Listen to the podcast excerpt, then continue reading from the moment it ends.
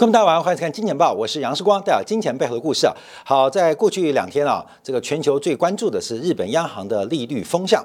那特别是十二月份跟明年年初啊，日本央行随时有可能结束负利率的环境，形成一个很特别的结构，就是全球的第三大经济体日本要升息，全球第一大的经济体美元要降息。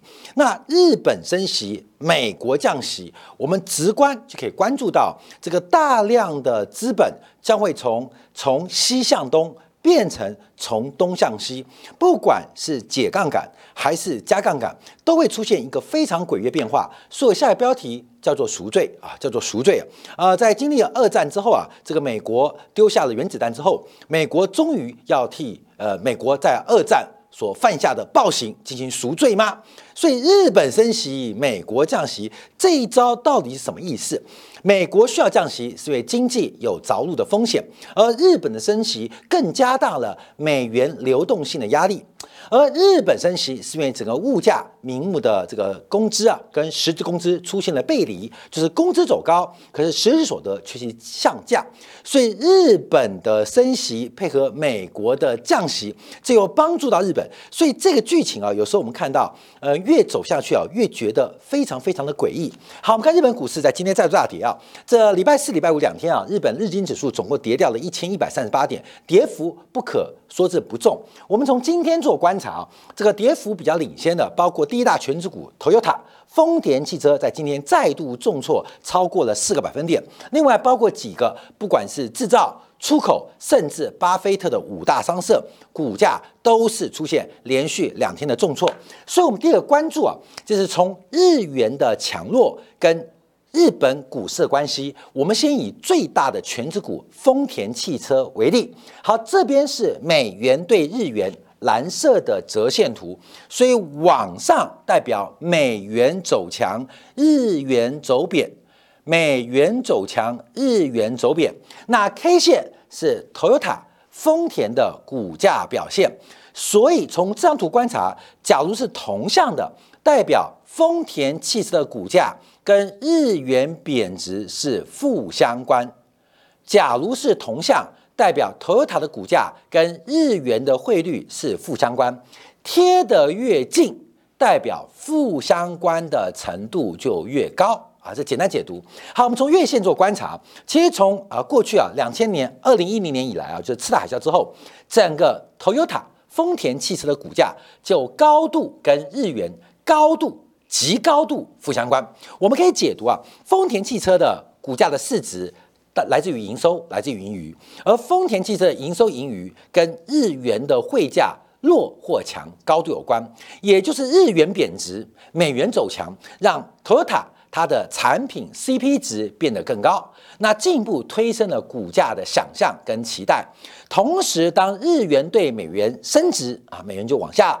那投塔的竞争力在汇率优势消散或不存在的同时，股价会做拉回。所以，从整个日元大幅走升，美元大幅走贬，蓝色的折线图，那投塔股价就遭遇到非常大的致命伤害跟打击。从月线角度非常明显，日元的强弱跟 Toyota 的股价。高度高度负相关，而且几乎是完全具有时间上的一致性。所以现在有人说啊，日经新新闻说，日元这一波要升到一百二十块。假如要升到一百二十块，那 Toyota 的股价。恐怕会有非常大的修正哦，啊，非常大修正。我们现在不知道日元会不会升到一百二，有这种传说跟四种这种声音。那这种传说如果兑现，那就是丰田股价可能有出现大幅腰斩的可能性。尤其按照过去的经验，那可能会把过去三年丰田汽车的股价正收益全部一次给吐掉。好，我们再从日经指数去观察。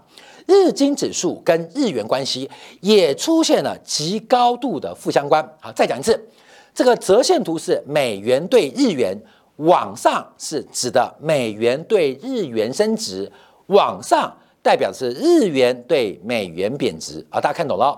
所以，假如美日本的呃股市，你可以二五指数是跟这个指数高度弥合的话，我们就会知道日元的贬值跟日本股市的走强高度的负相关。好，那我们现在观察，从整个二零呃两千二零零二年以来啊，基本上，光本你看这图啊，其实基本上就高度弥合了。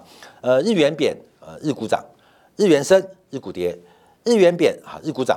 呃，日元升啊，日股跌啊，基本上高度相关啊，高度相关。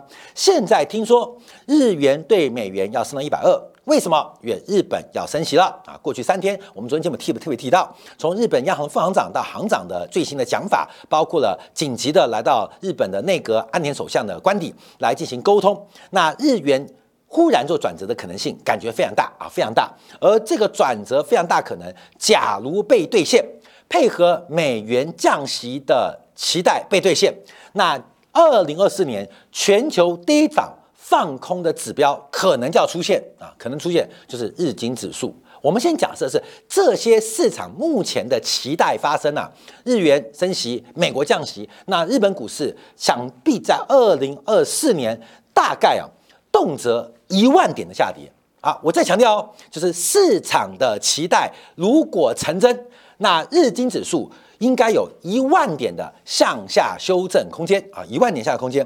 那现在关键不是会跌一万点，而是先看到日元的升息，美国的降息会不会真的发生？而在日本升息、美国降息之后，日元会不会对美元真的升值啊？假如以上市场目前的定价存在，那日本股市跌一万点，它叫做机械式的反应。什么？就是你油门踩了。这车只是跑得快、跑得慢的问题，你刹车踩了，这车子只是变慢、变多慢的问题，后面叫机械性的反应。所以，假如市场目前的预期能够兑现，那现在还有一个发生的就是日本股市的大跌。所以，巴菲特也不知道得罪了谁啊？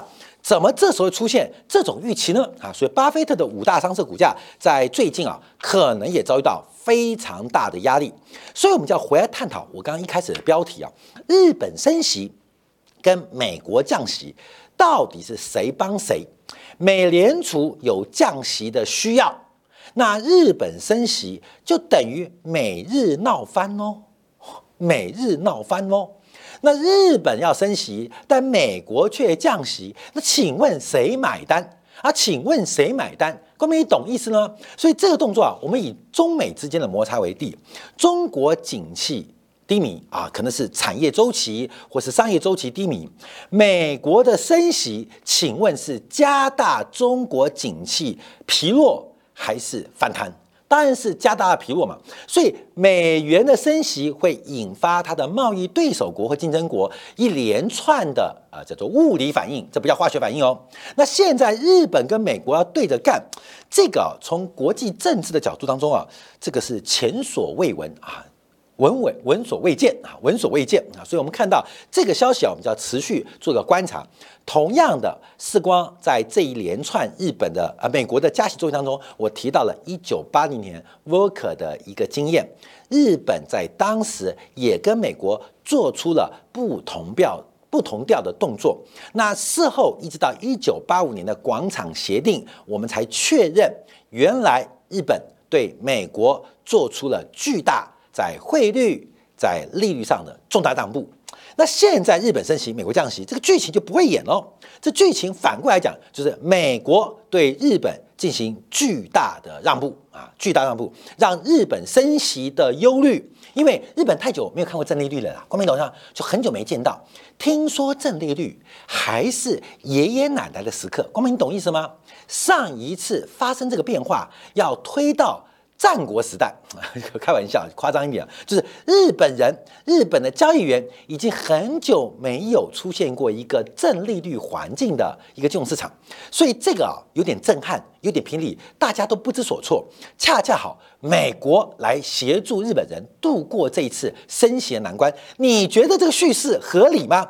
所以，我们这个故事啊，要从宏观，要从尝试观察背后。并有猫腻，这大家特别做关注跟留意。所以这个猫腻跟留意啊，很简单，就从昨天晚上美联储公布的最新资产负债表来跟大家做分享。好，公布了十二月第一周美联储的资产负债表，单周减少了大概有五百多亿，五百八十七亿美金。单周减少五百八十七亿美金，什么意思？创下了九一八事变以来最高的紧缩记录啊！不是九一八事变，因为是九月十八号以来就九一八事变，九一八事变，所以看历史的巧合。所以美联储替透过美国股市大涨，美债强劲反弹，疯狂的干嘛进行缩表动作？所以刚刚结束一周，美联储创下了九月、十月、十一月到十二月第一周以来。最快的缩表速度，单周大幅减少了五百八十七亿美金。那美联储表定是每个月减少九百五十亿美金，也就是十二月的第一周。这好学生你知道吗？一回家先不洗澡，先不看电视，也不吃饭，先把今天最难的功课做完。看到没有？好学生啊！你希不希望你家的儿子女儿有那么乖？下课回家，爸爸等一下，我等下洗澡，呃，饭等一下吃啊，等一下，等一下啊，我电视等一下看，我先写作业啊。美联储最近的种种举措，就是一个非常乖巧、非常优秀孩子会做的动作。每一次的第一周就直接把这个月功课做完一半。看到没有？棒不棒？超优秀！假如你生这个儿子女儿，我跟你你会觉得，哎呀，我一定是上辈子积了什么阴德，这小孩子都不需要管教，他就回来先把功课做的差不多，才出来吃饭，才出来看电视，甚至洗澡之前就把就把作业写完了，好开心哦！看到没有？好开心哦！美联储现在干这个动作。好，我们再观察一下，因为从今年。细股银行挤兑之后，我刚试算一下，从四月份到最新十一月份，十二月份不算哦，十二月份太快了。四月份到十一月份这八个月，美联储平均每个月减少一千一百三十六亿美金，就这段时间呢，我们这段时间，每个月平均减少一千一百三十六美金。那美联储给大家的目标是每个月减九百五十亿美金啊，这是 TA。这是他实际的操作成绩单，你懂意思吗？假如他是我员工，我会发达到翻。说好每个月帮我赚九百五十亿，他现在每个月帮我赚回一千一百三十六亿，看到没有？找不到这种员工哎，所以台积电去亚利桑那州运到困难，我们可以证明是台积电问题。啊，台积电问题，因为台积电在台湾啊被员工宠坏，你知道吗？台湾的这个就业环境啊把台积电宠坏，所以加班熬夜啊。事关有一个同学啊，就是台积电的夜鹰小组啊，就是专门负责研发的，完全变态到极点哦。之前我们打垒球嘛，会打垒球，有一次那个他垒球打不错，有这个垒球啊，因为不不规则弹跳，打到他嘴唇，就马上流血了，马上到兽医院缝三针啊，缝三针，缝三针之后隔天他就请假。后来就不打了，再也不打了。我就问说：“哎，同学，为什么就不打了？这垒球也是我们队的主力啊。”他说：“不能打，因为我在台积电没有休假的权利。”我说：“你是主管呢，而且你还是不小的主管，为什么不能休假？”他时光你所不知啊。虽然我每天上班可能九个小时，可是每天我都至少提早两个小时准备交前一班的班，要交班。等到我们该下班之后，我会晚下班两个小时，确认能接班的人。接懂我们刚刚完成的任务，交代好，所以前面加后面加，他每天上班加休这个工作休息啊，大概就十四个小时，超级变态。那为什么变态呢？因为台湾的死老百姓把台积电给惯坏了。所以到底是美国工人很懒惰，美国工人很懒散，还是工会太可恶？哦，关键不是。所以台积电的气文化已经被台积电的员工给惯坏了。为什么？证据在这边，美联储就很有效率啊。美联储才有效率哦，你懂意思吗？美国像我们看那个 DHL 洋基通啊，大家知道 DHL，DHL 一直有个呃这个对内的内部管理啊，就是我们请一个人可以给两份薪水，所以以前啊大家都喜欢去美国这个 DHL 洋基通，翻译成中文叫洋基通运啊，世界三大的快递公司啊，大家都喜欢去 DHL 上班啊，DHL 啊上班之后就很开心，为什么？它是一份工作发你两份薪水，一个人发两份薪水，在干嘛？完成三份工作。啊，这 DHL 内部管理哦，一个人请一个劳工，我发你 double 的薪资，但给你三倍的任务啊，大家很开心啊，很三开心。美联储就反映的是美国精神喽。哥们先讲，他说要缩表，月月都超标啊。超额的完成任务啊，所以我们知道台积电为找不到员工，因为台积电出的薪资不够嘛，请不到美联储这种高效率的操盘手啊。好，所以我们看到从过去这八个月当中，美联储每个月都超表完成。那为什么超表完成？因为三月份细股银行的挤兑，当时美联储没有能力缩表，甚至安排了很多紧急救助的计划来满足市场上流动性缺失。你懂意思吗？哎，再回到我们的员工，因为跟世光打了一场不该打的垒球受伤了，所以工作没完成。我最后舍身取命以报台积队对我的照顾，说每个月都加班加时加点加工作完成任务，哥们，你懂了吗？啊，所以美联储就是台湾的台积电哦，一模一样啊，加班加点完成任务。好，那这个完成任务会怎么样？要知道它是要往哪边发展任务，所以从五百八十七亿美金的缩表，我们就要往下做观察。第一个是国债，国债就减少了三百零三亿啊，这个国债减少三百零三亿啊，这不打紧。其中一个减少大头叫做贷款事项，这贷款减少了两百六十四亿。美联储的贷款，看到没有？你会跟央行借钱，通常。都是借钱无门才会跟央行借钱嘛，所以我们看到美联储的贷款减少，其中存在的猫腻就非常非常的可爱啊。好，我们看这张图啊，就观察，因为所有的紧急贷款，除了 PTFP 啊这个呃紧急任务之外，所有的贷款工具几乎都已经还清喽。你要知道哦，在美联储面对美国经济硬着陆的同时，在这上一周过去结束一周，美联储已经把整个银行的紧急流动性危机完全解除，所以变什么？变成零了。好，变成零了。好，但官员马上会问哦，那还有个 PTFB 啊，啊，这个 PTFB 啊，这个零啊，那还有 PTFP 这个金额还暴增啊，增加七十八亿啊，因为 PTFB 啊，主要是 FED 启动叫定期融资计划，就是针对很多中小型银行，因为融资无门。被迫抛售债券哦！两千零八年就发生这种事情哦，所以美联储开放一个窗口，第二定期融计划，就是你们可以拿类似国债或优质的这个债务来跟我进行抵押，那利率算你百分之五点一八，而且任何提早赎回赎回。不罚违约金。那假如不赎回没关系，我可以借你六个月到一年时间，叫 PTFP。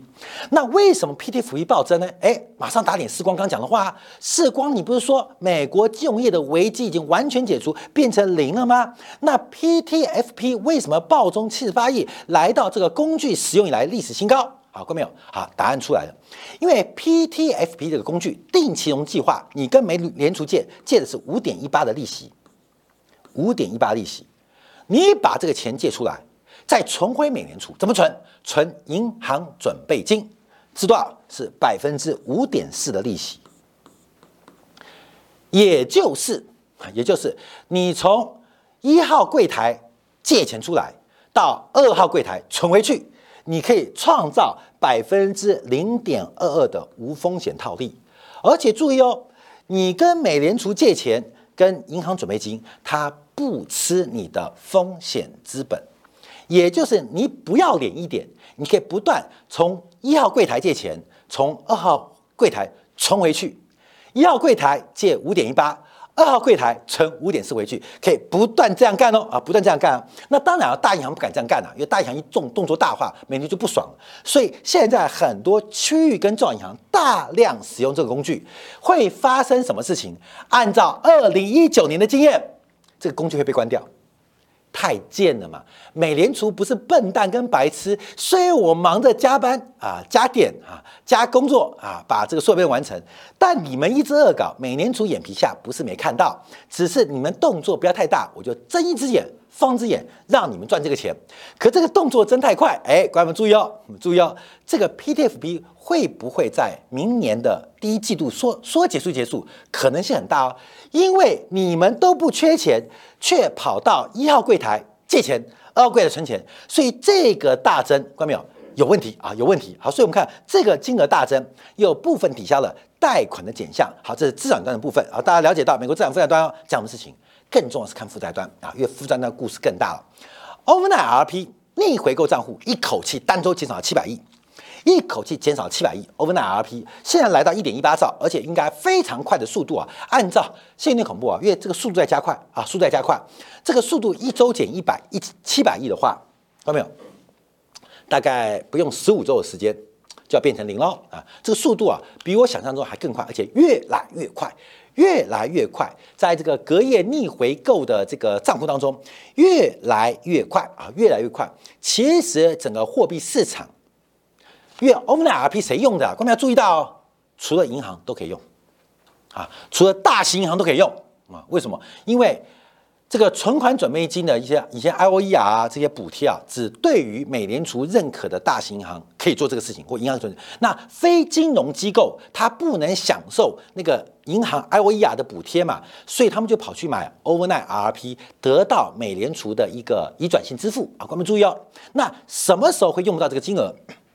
就是你手上没钱了嘛。你没有钱去赚这个无风险套利的时候，就减少。所以按照这个缩表速度是非常快的，这是负债端哦。所以注意要两个事情哦，一个是华尔街的银行，一个是美国的非银行体系出现了完全不同调的变化。好，我们看下一章，银行的存款准备金第一周暴冲了一千零一十三亿元，银行在美联储的准备金账户一周增加了一千零一十三亿美金来。好，关注哟，银行的钱怎么来？啊银行怎么有钱嘛？你就想两件事嘛。第一个吸收存款，第二个呢抛售资产，一定的吧？根本你就用常识讲，今年很简单啊。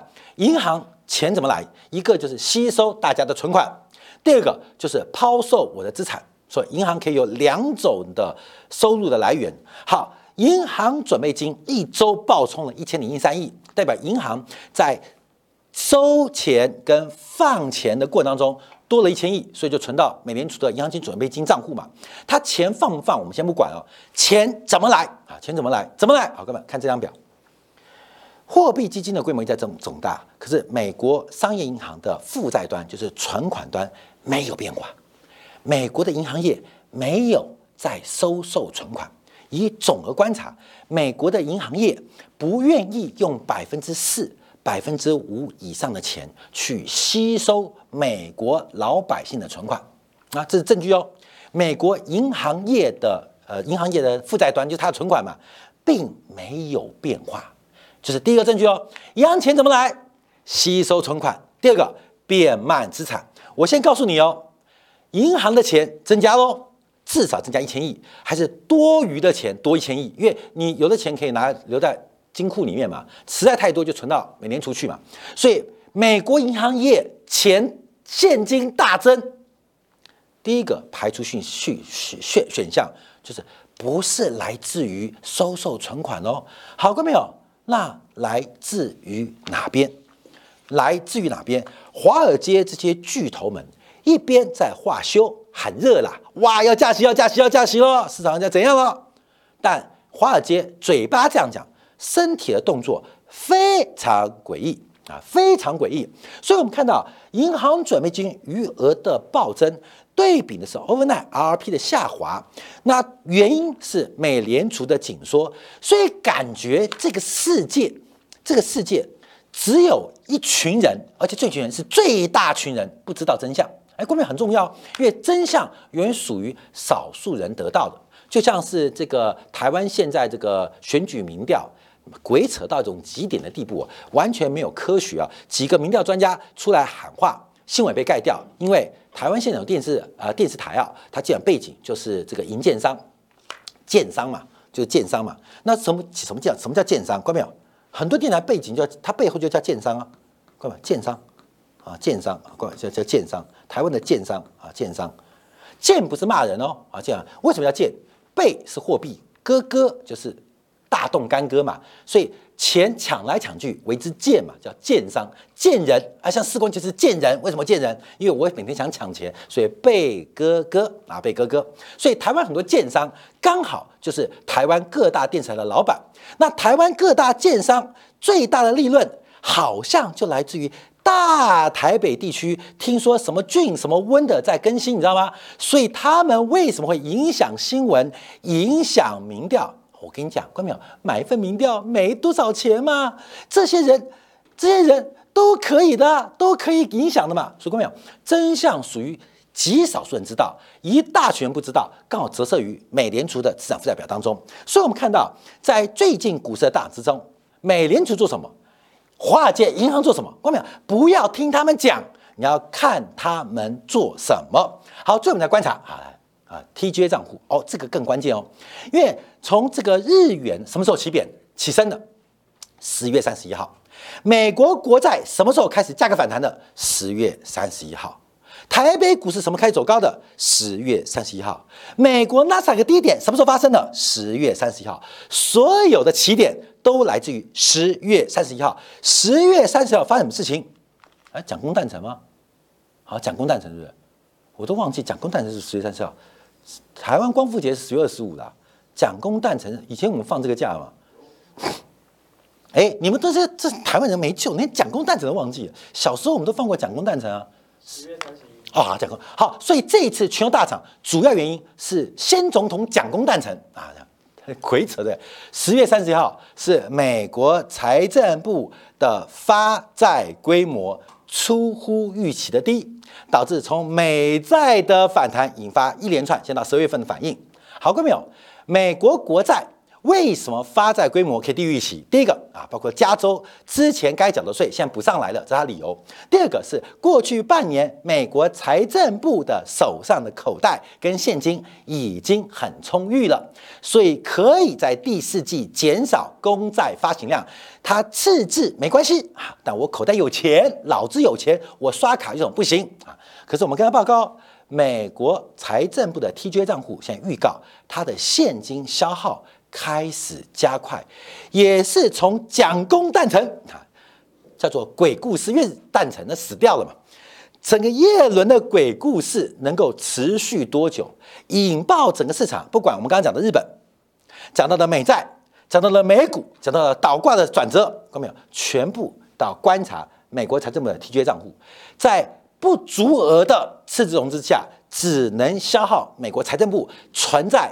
代理国库的美联储的户头，所以这个事情啊叫做审判啊，所以我们讲一个难道叫赎罪吗？